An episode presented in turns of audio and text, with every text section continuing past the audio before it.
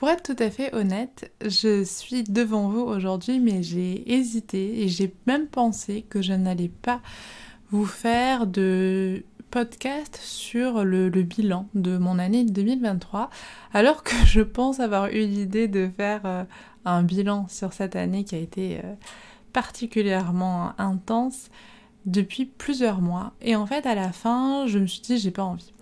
J'ai pas envie pour plusieurs raisons, c'est-à-dire que je me suis sentie tellement épuisée, tellement fatiguée, que je pense qu'il me manquait tout simplement un petit peu d'énergie pour vraiment réfléchir à ça, ou faire quelque chose d'extrêmement structuré, euh, limite euh, voilà, préparer des, des recherches, etc. Donc déjà, en fait, j'avais pas l'énergie de faire quelque chose de comme ça. Et ensuite, je pense que c'est l'année la plus particulière de ma vie, sachant que je pense que c'est l'année où il y a eu le plus de réussite, mais que je ne vis pas du tout comme une réussite. Et donc c'est très très très perturbant parce que c'est vrai que souvent, et je pense que sur les réseaux sociaux, on voit beaucoup ça, hein, on voit beaucoup les, accomplissements de vie euh, étant associés à quelque chose de très positif, de très heureux. Ben moi finalement, les accomplissements de cette année m'ont littéralement épuisé pour plusieurs raisons que je vais vous développer. Et du coup, si je me suis posée avec vous aujourd'hui, c'est tout simplement parce que je me suis dit que j'avais pas forcément besoin de préparer quelque chose de super compliqué. J'avais simplement envie et besoin peut-être de me poser avec vous et de vous parler, d'échanger. Et je pense comme souvent, ces moments-là vont être l'occasion qu'on puisse échanger ensuite ensemble. Bien sûr, je vous partagerai finalement certaines ressources qui m'ont été nécessaires, certaines actions qui me sont salutaires et qui, je pense, vont m'aider pour cette année 2024.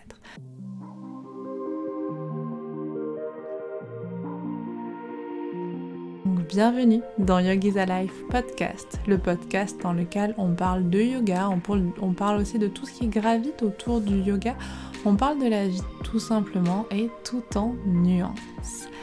Alors aujourd'hui, vous l'avez compris, le, bilan de 2023, un petit élément de contexte pour commencer. En 2023, ça a sonné la fin de mes études d'ergothérapie que j'ai entamées en septembre 2020.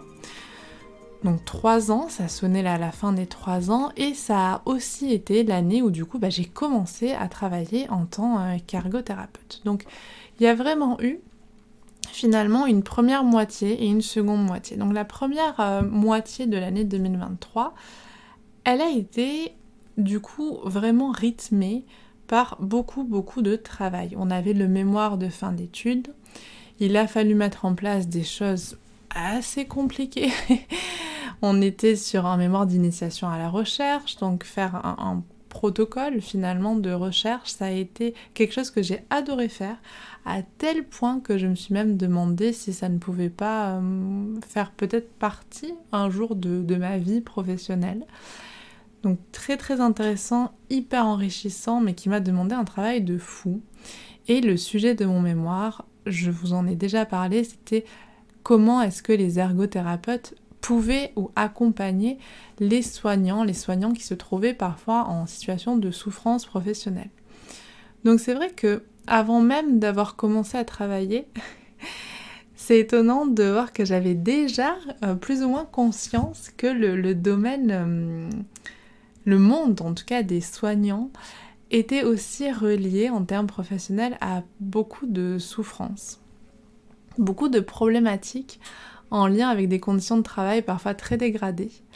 Euh, la crise du Covid est passée par là, mais pas que. Je pense que c'est inhérent au métier de soignant hein, qui est presque impossible, je pense, en fait, dans la mesure où ça demande tellement d'abnégation, tellement de, de s'oublier quelque part, hein, parfois pour, pour soigner, euh, pour accompagner au mieux les patients, que j'avais déjà pris conscience de ça. C'était aussi un petit peu ce pourquoi finalement j'avais repris mes études en tant qu'ergothérapeute. Et hum, ce mémoire a été hyper prenant.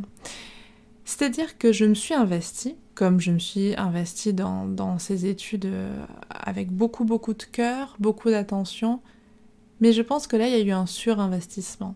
J'ai eu l'impression qu'à un moment, je dépassais un petit peu la limite. Je dépassais en fait ce que je pensais pouvoir être capable. Et j'ai ressenti ça. Et d'ailleurs, je vous avais fait une, vidéo sur Instagram où je vous disais, bon, cette fois-ci, je m'oublie pas.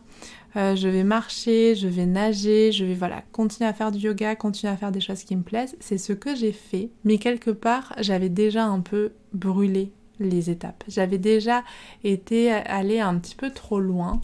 Et donc c'est vrai que ça a été un, un travail extrêmement enrichissant sur moi, sur euh, l'ergothérapie, sur la recherche. C'était vraiment passionnant. Les échanges que j'ai eus euh, avec les ergothérapeutes, puisque j'ai pu faire un groupe, du coup j'ai pu interviewer des, ergothérapeutes, a été extrêmement intéressant. Aussi dans, dans, la projection finalement que je pouvais avoir. Donc je me suis euh, régalée à la fois de faire ça et en même temps j'ai senti que l'investissement que j'avais était peut-être un peu trop par rapport à l'énergie qui était la mienne à ce moment-là, mais je j'en avais conscience, mais je m'en suis rendu compte un petit peu trop tard, je pense. Et ce début 2023, ça a été aussi mon dernier stage d'ergothérapie. Alors un dernier stage, je trouve que c'est toujours un peu particulier. Et j'avais pas pris conscience de ça. C'est-à-dire que c'est la dernière fois qu'on a cette position de stagiaire. C'est la dernière fois en quelque sorte qu'on a droit à l'erreur en fait. On a droit à l'erreur en tant que professionnel, mais c'est pas autant accepté, je pense, qu'en tant que, tant que stagiaire. Donc il y avait ça qui était euh, extrêmement riche, le fait de aussi pouvoir encore avoir ce temps pour voir d'autres professionnels, comprendre comment les choses se font, échanger avec les professionnels pour vraiment essayer de, comprendre un petit peu comment on accompagne au mieux les patients. Donc ça a été un stage qui a été euh, hyper enrichissant. C'était mon premier stage en neuro alors que souvent en tant qu'ergo, c'est vrai que la, neuro on la voit assez assez vite souvent en stage. Hein. C'est quelque chose qui est assez valorisé aussi. Hein. La plupart de mes camarades de classe voulaient par exemple travailler en neuro. Et moi, ça m'avait jamais trop attiré. Alors, est-ce que c'était un peu le syndrome de vu que ça plaît à tout le monde, je vais me démarquer? Enfin, j'ai un, petit côté comme ça qui est pas très agréable. Je, suis tout à fait franche avec vous. Donc je me suis posé la question. Et c'est vrai que c'était un stage qui était nécessaire. Moi, c'est ce que j'ai dit à mes profs, parce que c'était pas du tout un stage qui était prévu. Mais je leur ai dit c'était un stage qui était nécessaire, parce que c'est un stage qui m'a vraiment fait prendre conscience que j'avais vraiment encore beaucoup de choses à découvrir. Et donc ça c'était très très bien. C'est un stage qui n'a pas été facile au début. Sur pas mal de choses, je pense qu'il y avait... Hum, en troisième année, on commence un petit peu à construire aussi notre identité de futur professionnel. Et donc il y a eu voilà, des, petites pratiques qui n'étaient pas forcément en accord avec ce que je pensais être bien. Et en fait, ça m'a aussi fait prendre conscience que j'étais encore débutante. Et que même si j'avais le droit d'avoir déjà des réflexions, des, souhaits pour la suite, je pense qu'il était important de conserver cette attitude d'être débutante. Donc ça a été hyper, euh, hyper important pour moi de me confronter à ce stage, mais ça a été un stage au niveau émotionnel. On était en éveil de coma. Et hum, j'ai été confrontée, je vous en parlerai un petit peu plus tard, mais à des leçons de vie que je ne que je n'aurais pas imaginé vivre. C'était extrêmement compliqué pour moi. En fait, ça m'a fait énormément réfléchir. Ça m'a fait euh, être peut-être un peu plus réaliste des dangers euh, qu'on encourt en fait au quotidien. Et c'est vrai que c'est particulier parce que finalement on ne voit que les personnes pour qui bah, ça n'a pas fonctionné, entre guillemets, que les personnes pour qui ça s'est mal passé. Mais en fait, ça ça, moi, ça m'a mis une grosse claque. Je me suis dit, ok, la vie peut vraiment basculer du jour au lendemain. Donc, qu'est-ce que tu fais de ta vie? Est-ce que là où tu es dans ta vie, tu es vraiment heureuse? Est-ce que tes priorités, elles sont au bon endroit? Est-ce que ta priorité, là, d'avoir réussi euh, euh, tes études, de, de tout donner pour ton mémoire, c'est vraiment ça le truc le plus important pour toi? En fait, ça m'a ouais, ça m'a mis aussi face à moi, face à certaines choses, parce que finalement, ça fait toujours écho les patients qu'on rencontre, les histoires de vie font toujours écho à, nous ou à nos proches. Et ça a été vraiment pas très simple finalement à vivre, surtout dans ce contexte. À la fois c'était nécessaire parce que ça m'a permis peut-être aussi un peu de lâcher prise sur certaines choses, mais finalement on était à trois semaines du rendu du mémoire et j'avais déjà enclenché fort fort fort la machine. Donc j'ai fini euh, ce que j'avais à faire au niveau du mémoire. Ensuite, on a eu un autre dossier à rendre et là, pareil, je me suis investie mais à 15 000 alors qu'il n'y avait pas besoin. J'ai pleuré, euh, je me souviens en cours parce que je me suis dit, mon Dieu, mais en fait, je me suis trop investie. Et hum, ça a été bizarre parce que finalement, je me suis retrouvée en, à la fin de ces trois ans. Et je me souviens très bien le jour où on a reçu hum, nos notes, en fait, on a su euh, si c'était bon ou pas. Je me souviens très bien que c'était j'étais là sans être là. C'est-à-dire que j'avais vraiment du mal à me rendre compte de ce qui, se passait. J'étais là, je vivais euh, tout ce qui se passait, je comprenais tout ce qui se passait, j'étais contente, mais je crois que ça a eu un goût un peu amer. Et c'est très très très particulier. Et là encore aujourd'hui, je ne saurais pas vous dire exactement pourquoi.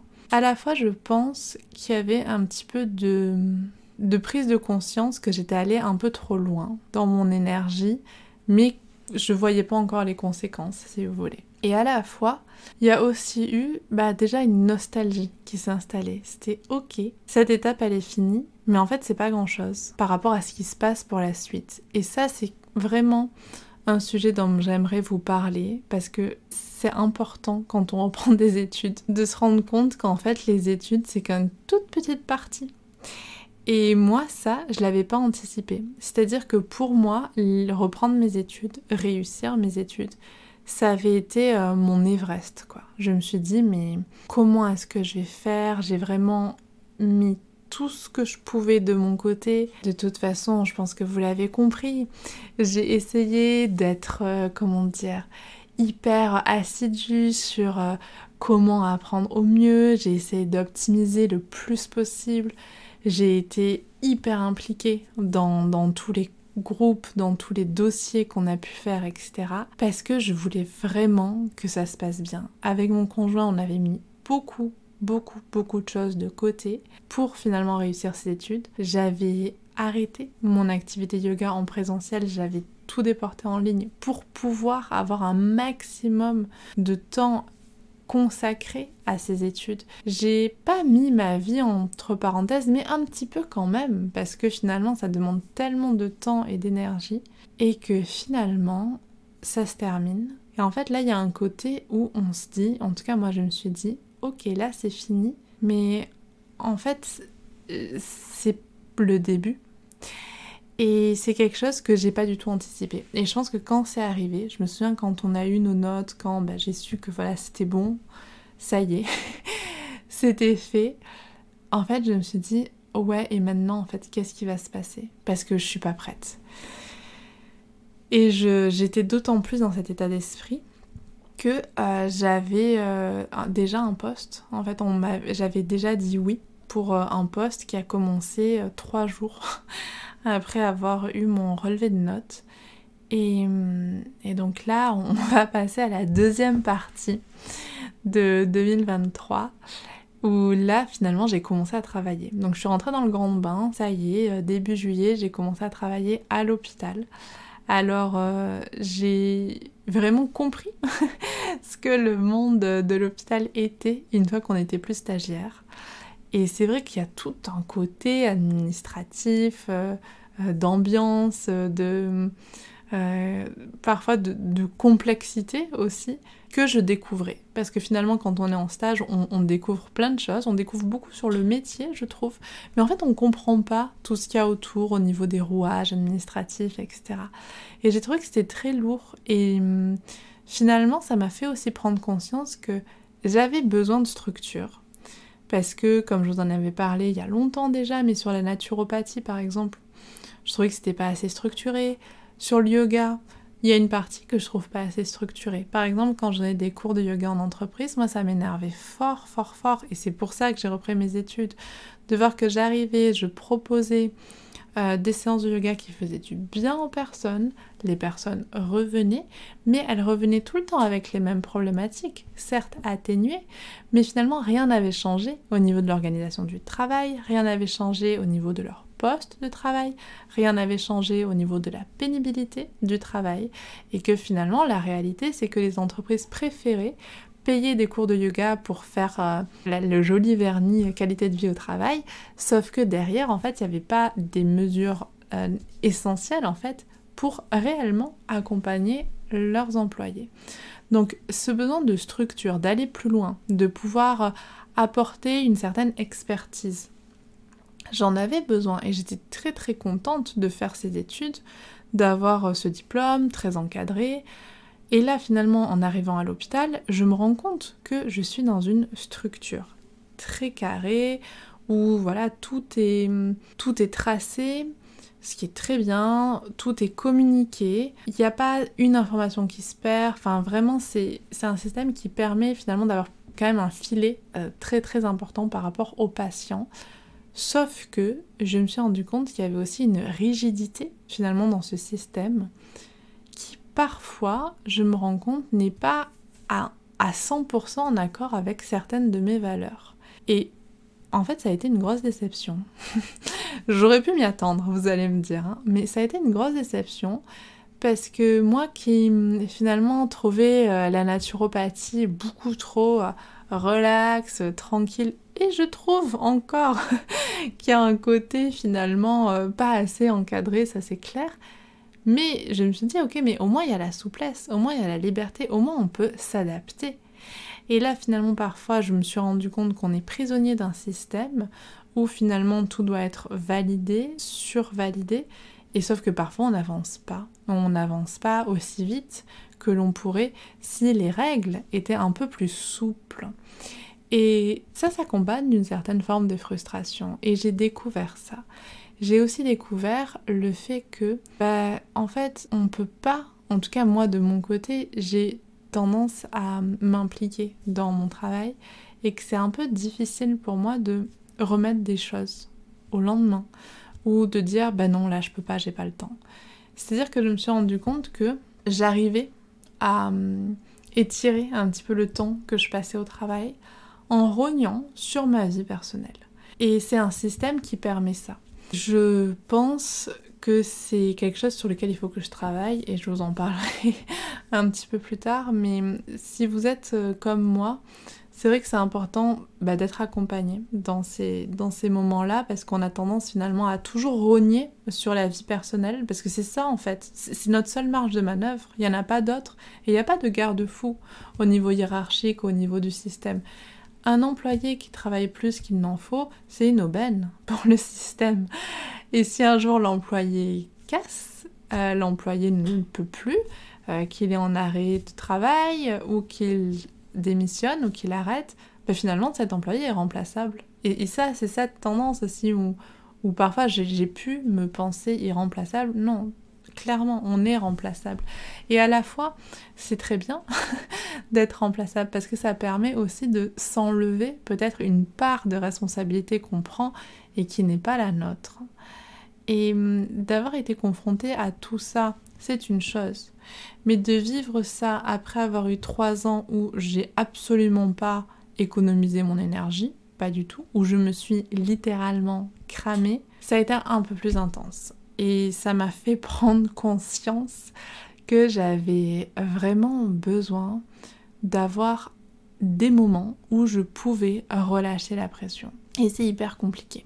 Parce que si on a tendance à s'investir beaucoup, ben en fait on n'arrive pas à trouver ces temps de repos. On peut culpabiliser, on peut penser que on n'y a pas droit en quelque sorte. Donc c'est tout un, apprentissage que j'ai vécu, que je suis en train de vivre. C'est pas toujours très confortable, ça c'est une évidence. Et à la fois j'ai tout ce dont je rêvais, c'est-à-dire j'ai eu mon diplôme sans j'allais dire sans problème. Il n'y a pas eu de heurts. C'est-à-dire que tous les partiels bah, se sont bien passés, tout s'est bien passé jusqu'à la fin. J'ai eu un travail juste après, sans même avoir besoin de chercher. Finalement, c'est arrivé très vite, très fluide. Donc c'est extrêmement positif. J'ai les conditions qui me permettent de reprendre un petit peu mon activité yoga avec un peu plus de calme, sachant que je travaille pas à 100% à l'hôpital. Donc quand on regarde sur le papier, tout est parfait. Et c'est vrai que si je devais simplement lister la liste des accomplissements, on se dirait euh, waouh, c'est super. Et c'est là où c'est pour ce pourquoi je voulais finalement vous parler aujourd'hui.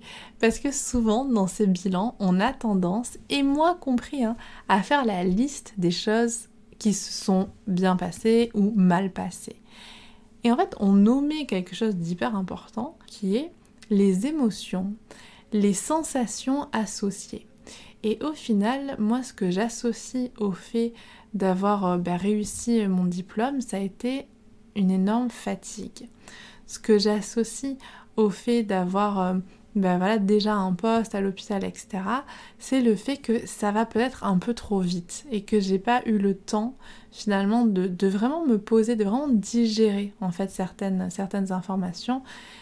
Et finalement, le fait que je rogne sur ma vie personnelle, ben, finalement, je l'associe à une certaine forme de tristesse parce que ça me rend triste de finalement me laisser et laisser finalement à mes proches un peu moins de place. Et ça, c'est des choses dans les bilans qu'on ne voit pas toujours parce que finalement c'est exactement comme la préparation d'un mariage ou euh, l'arrivée d'un enfant, toujours associé à des éléments extrêmement euh, heureux, ce qui est le cas, mais on nommait finalement la, les émotions qui accompagnent ce type d'événement, parce que c'est des événements qui nécessitent un stress énorme, qui nécessitent une, une énergie énorme.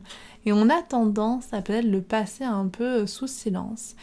Et je trouve que c'est important de remettre un petit peu les choses dans leur contexte et de dire que oui, certains accomplissements sont super, mais ne sont pas toujours vécus de, la façon la plus euh, facile possible par la personne qui les vit, parce que tous les accomplissements, et quels qu'ils soient, vont nécessiter une énergie qui est folle. Et on a tendance à penser qu'on peut enchaîner plein d'événements heureux, mais peut-être qu'il faudrait aussi s'accorder des moments de repos, des moments de pause. Et donc c'est ça que j'avais envie d'aborder avec vous, un petit peu comme une troisième partie, pour finalement, bah, qu'est-ce que je retire de cette année 2023 quelles sont aussi les choses que je peux essayer de, de, vous partager si jamais vous êtes dans une situation similaire pour pas que vous reproduisez forcément les mêmes, euh, les mêmes erreurs, en tout cas les mêmes expériences qui peuvent aussi être un petit peu délétères pour notre santé, qu'elle soit physique ou mentale. Alors je pense que la première chose, c'est hum, vraiment d'avoir compris, et ça ça a été par des lectures, euh, compris qu'il y a besoin de revoir un petit peu nos priorités. J'ai très envie de vous parler de plusieurs livres de 2023 qui m'ont vraiment marqué, qui m'ont vraiment permis de prendre conscience que je pouvais aussi revoir un petit peu ma vie différemment, dont le livre, je pense, qui m'a le plus marqué, je vous en ai peut-être parlé brièvement, c'est The Passless Pass. Vraiment, ce, ce livre, je pense qu'il a été euh, nécessaire pour moi au moment où je l'ai lu, pour me faire prendre conscience de ça, parce que j'avais ces accomplissements et c'était pas du tout associé à une explosion de joie. Et je me disais, mais je suis pas normale de pas ressentir la joie. Ou de pas ressentir autant de joie que je devrais ressentir selon qui, selon la société, selon des proches. Mais en fait, tout le monde était très heureux pour moi. Et je me disais, mais j'ai l'impression que la joie que j'ai n'est pas aussi forte que la leur. Et du coup, ça a été important de lire ce livre pour me faire prendre conscience que certes j'avais avancé sur certaines choses, mais j'avais oublié euh, ma santé, j'avais oublié mes proches, j'avais oublié de me faire plaisir, grosso modo. Et c'est quand même super important, tout ça. Donc ça a été un livre qui m'a beaucoup aidé. Je pense que les leçons les plus grandes que j'ai apprises en 2023, ça a été les patients. Les patients que j'ai eus en stage et les patients que j'ai depuis que je travaille. C'est vrai que je vous en parle souvent hein, dans les podcasts, etc. C'est difficile pour moi parce que à la fois il y a la pudeur, euh, j'ai pas envie non plus de dévoiler trop de choses, j'ai pas le droit, hein. il y, y a des choses qui sont tout simplement sous le secret médical, secret professionnel. Et c'est vrai que quand je vous partage certaines choses, j'essaie toujours de faire très attention à faire en sorte que, que rien ne puisse être relié à une personne. Mais c'est des leçons de vie qui sont tellement essentielles et qui m'ont vraiment changé beaucoup, beaucoup de perspectives. Je trouve que hum, apprendre des autres, par exemple écouter des podcasts, lire des livres, où des personnes nous racontent leur vie ou la vie d'autres personnes, je trouve que c'est ce qui me permet, en tout cas, d'avancer tellement plus vite. Je me dis, ok, il y a une leçon à prendre, à tirer de tout ça, il y a une leçon à tirer de cette expérience.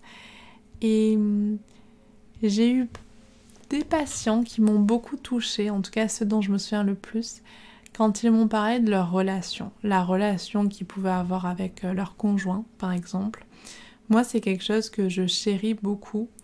J'ai la chance d'avoir un compagnon de vie avec qui on se comprend, avec qui on arrive à avancer, avec qui on arrive à avoir des chemins assez parallèles au final. Et ça, je sais à quel point c'est précieux, mais je pense que parfois on peut prendre ça pour acquis. Et hum, quand j'ai des patients qui me disent euh, ça fait 60 ans qu'on est mariés, qu'on est ensemble et qu'ils arrivent encore à avoir autant de respect l'un pour l'autre, à avoir encore autant d'amour l'un pour l'autre, je trouve ça extraordinairement inspirant et je trouve que ça permet de, de prendre conscience d'à quel point c'est précieux et de simplifier aussi certaines relations. Parfois je pense qu'on a tendance à, à vouloir peut-être une relation plus comme ci, plus comme ça, alors que la simplicité c'est peut-être simplement de se respecter, de s'aimer et d'avancer ensemble. Et hum, finalement, ça suffit. Donc je pense que ça a été les leçons voilà, qui m'ont le plus fait prendre conscience de l'importance de, préserver euh, sa relation, si on en a une et si on souhaite en avoir une, en avoir une bien sûr. Ensuite, tous les patients qui m'ont parlé de leur entourage. Est-ce qu'ils sont entourés, pas entourés? Et j'ai vraiment pris conscience et importance bah, de, voilà, de, préserver finalement certaines amitiés, certaines relations. Alors on n'a pas toujours le temps malheureusement hein, d'avoir euh, des, des, grands moments où on peut vraiment... Ben voilà, consacrer euh, des, heures et des semaines à certaines personnes. Mais toujours, je pense, j'essaie en tout cas de me dire, bon, bah, prendre des nouvelles. C'est pas grand chose, mais c'est déjà ça. Et je pense que la dernière chose, et peut-être que vous en doutez, c'est le nombre de personnes qui m'ont partagé euh, ben voilà, leur expérience sur leur vie professionnelle, où ils ont beaucoup bossé. Et au final, là, ils ont envie de profiter parce qu'ils sont à la retraite ou quoi.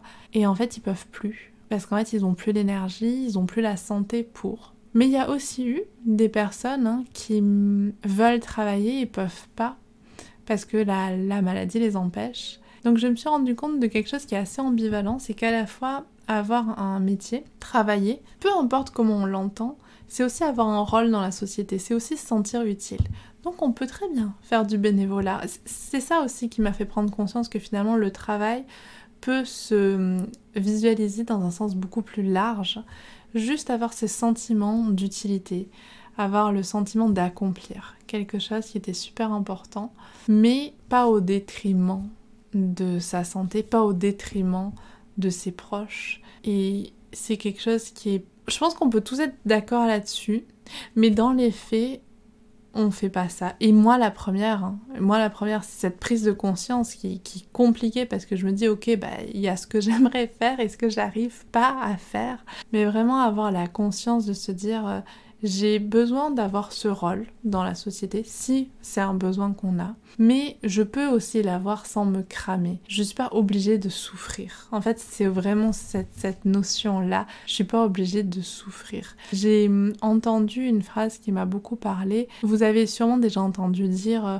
on a ce qu'on mérite. Et fou, c'est pas toujours euh, juste, hein, c'est pas toujours vrai. Et hum, j'ai entendu une personne qui disait on a ce qu'on tolère, qui a changé ça.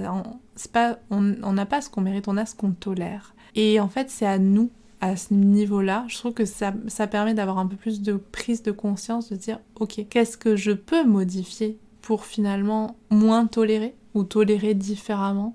Et peut-être que ça nous donne un peu plus de pouvoir, c'est un peu moins peut-être fataliste aussi. Et peut-être que parfois c'est nécessaire d'être euh, d'être un peu moins un peu moins fataliste. Donc voilà sur euh, tout ce qui m'a permis d'avoir ces prises de conscience. Et du coup pour 2024, je pense que la première euh, c'est même pas une, une bonne résolution, hein. c'est vraiment un engagement que je vais essayer de tenir. C'est vraiment remettre au centre la santé, la santé euh, physique, la santé mentale, et remettre également au centre mes proches. Et hum, pourquoi je dis ça? Je trouve que c'est tellement important de d'être entouré, entouré de gens qu'on aime et qui nous aiment. Ça, d'être entouré de gens qui sont malveillants, non, ça, personne n'en a besoin. Et je vous dis ça parce que hum, j'ai eu la chance du coup de passer deux semaines hum, à La Réunion, ça faisait, ça faisait plus de 7 ans en fait, hein. ça faisait 8 ans qu'on n'y était pas allé. Euh, je pensais pas que ça allait me, euh, me rendre aussi triste euh, d'en repartir si vite parce que j'ai pas pu avoir plus que deux semaines et c'était très très court. C'était très court. Heureusement, je sais que voilà, on a notre projet de vie qui fait qu'on va y retourner bientôt, donc c'est une grande consolation. Mais c'est vrai que ça a été très très difficile pour moi parce que euh, je, j'ai la chance d'être extrêmement bien accueillie, acceptée quand j'arrive là-bas par la famille de mon conjoint. Il a toute sa famille, euh, quasiment toute sa famille maintenant qui est, qui est retournée ou qui est restée à la Réunion. Et hum, c'est vrai que je j'ai toujours finalement cette impression de bah, d'être un peu la pièce rapportée. Et en fait je, ils me le font jamais ressentir. Je sais là-dessus que j'ai énormément de chance d'être d'être entourée à ce point. Et du coup j'ai aussi beaucoup de chance d'observer un petit peu d'observer comment comment ils se retrouvent en fait. Comment est-ce que ça se passe quand ils se retrouvent en famille etc donc ces grandes réunions euh, créoles finalement, vraiment dans cette ambiance. Et hum, il y a parfois certaines personnes un petit peu plus âgées euh, qui ont des problèmes de santé. Et je me souviens notamment euh, de la maman d'un des cousins de, de, mon conjoint qui, bon, nous racontait la veille qu'elle avait des problèmes de santé. Et le lendemain, on la voit, on refait un grand repas dans, dans les hauteurs, c'était très sympa. Donc elle était assise parce qu'elle voilà, elle, peut pas euh, trop bouger et il y avait de la musique et elle dansait sur sa chaise et elle était heureuse et son fils euh, venait la voir et tout le monde l'entourait et il y avait tellement de joie finalement et je me suis dit mais c'est vrai que la maladie, la douleur, elle est parfois un peu plus facile à supporter quand on est entouré. Et moi, c'est quelque chose, par contraste, que je vois parfois dans mon métier à l'hôpital. Je vois des personnes extrêmement isolées et qui, disent à quel point c'est difficile d'être isolé. La solitude, c'est merveilleux. C'est merveilleux quand on peut choisir des moments où on est seul. Et souvent, on peut aussi choisir les moments où on est entouré. Mais quand c'est une solitude qui est subie, quand c'est un isolement qui est subi, c'est extrêmement compliqué. Et ça, je pense que c'est des choses dont j'avais pas conscience avant de reprendre mes études déjà. Et là, finalement, ces deux semaines m'ont vraiment permis de me rendre compte de ce que ça fait finalement d'être d'être entouré, de, de vivre finalement avec euh, la conscience que quoi qu'il arrive, il y aura toujours des gens pour nous accompagner. Je pense que ça change euh, pas mal de choses. Il y a aussi une chose que j'ai envie de, mettre euh, au cœur finalement de mon année 2024, c'est revenir finalement à une, à une qualité de vie, travailler sur ma qualité de vie. On est un peu différent de la santé, je trouve. On est toujours en lien avec elle, avec le fait d'être entouré. Mais c'est vraiment avoir une, une vie dans laquelle on, se sent un peu moins pressé, un peu moins oppressé. Ça, il y a plein de choses, je pense, qui peuvent être mises en place. Faire un peu plus de choses, je pense, qui nous font du bien, qui nous font plaisir forcément passer 15 heures par jour à faire du yoga, on n'a pas forcément besoin, mais juste s'autoriser hein, à prendre 15 minutes par jour, bah, ça peut déjà changer euh, pas mal de choses. Et pour cela, une chose que j'ai déjà commencé fin 2023 et qui va continuer en 2024, c'est que j'ai décidé de me faire accompagner. Accompagner par un thérapeute qui va être là pour m'aider sur... Euh, voilà, par rapport à mon rapport au travail, hein, le fait que j'ai cette sensation de me surinvestir, cette gestion aussi de mon énergie que je dois apprendre pour me préserver. Et hum, je pense que c'est d'autant plus important quand on accompagne des gens d'être soi-même accompagné, quand on sent que ça va pas. C'est parfois difficile, c'est un investissement en termes de temps, en termes financiers, mais finalement ça reste un investissement.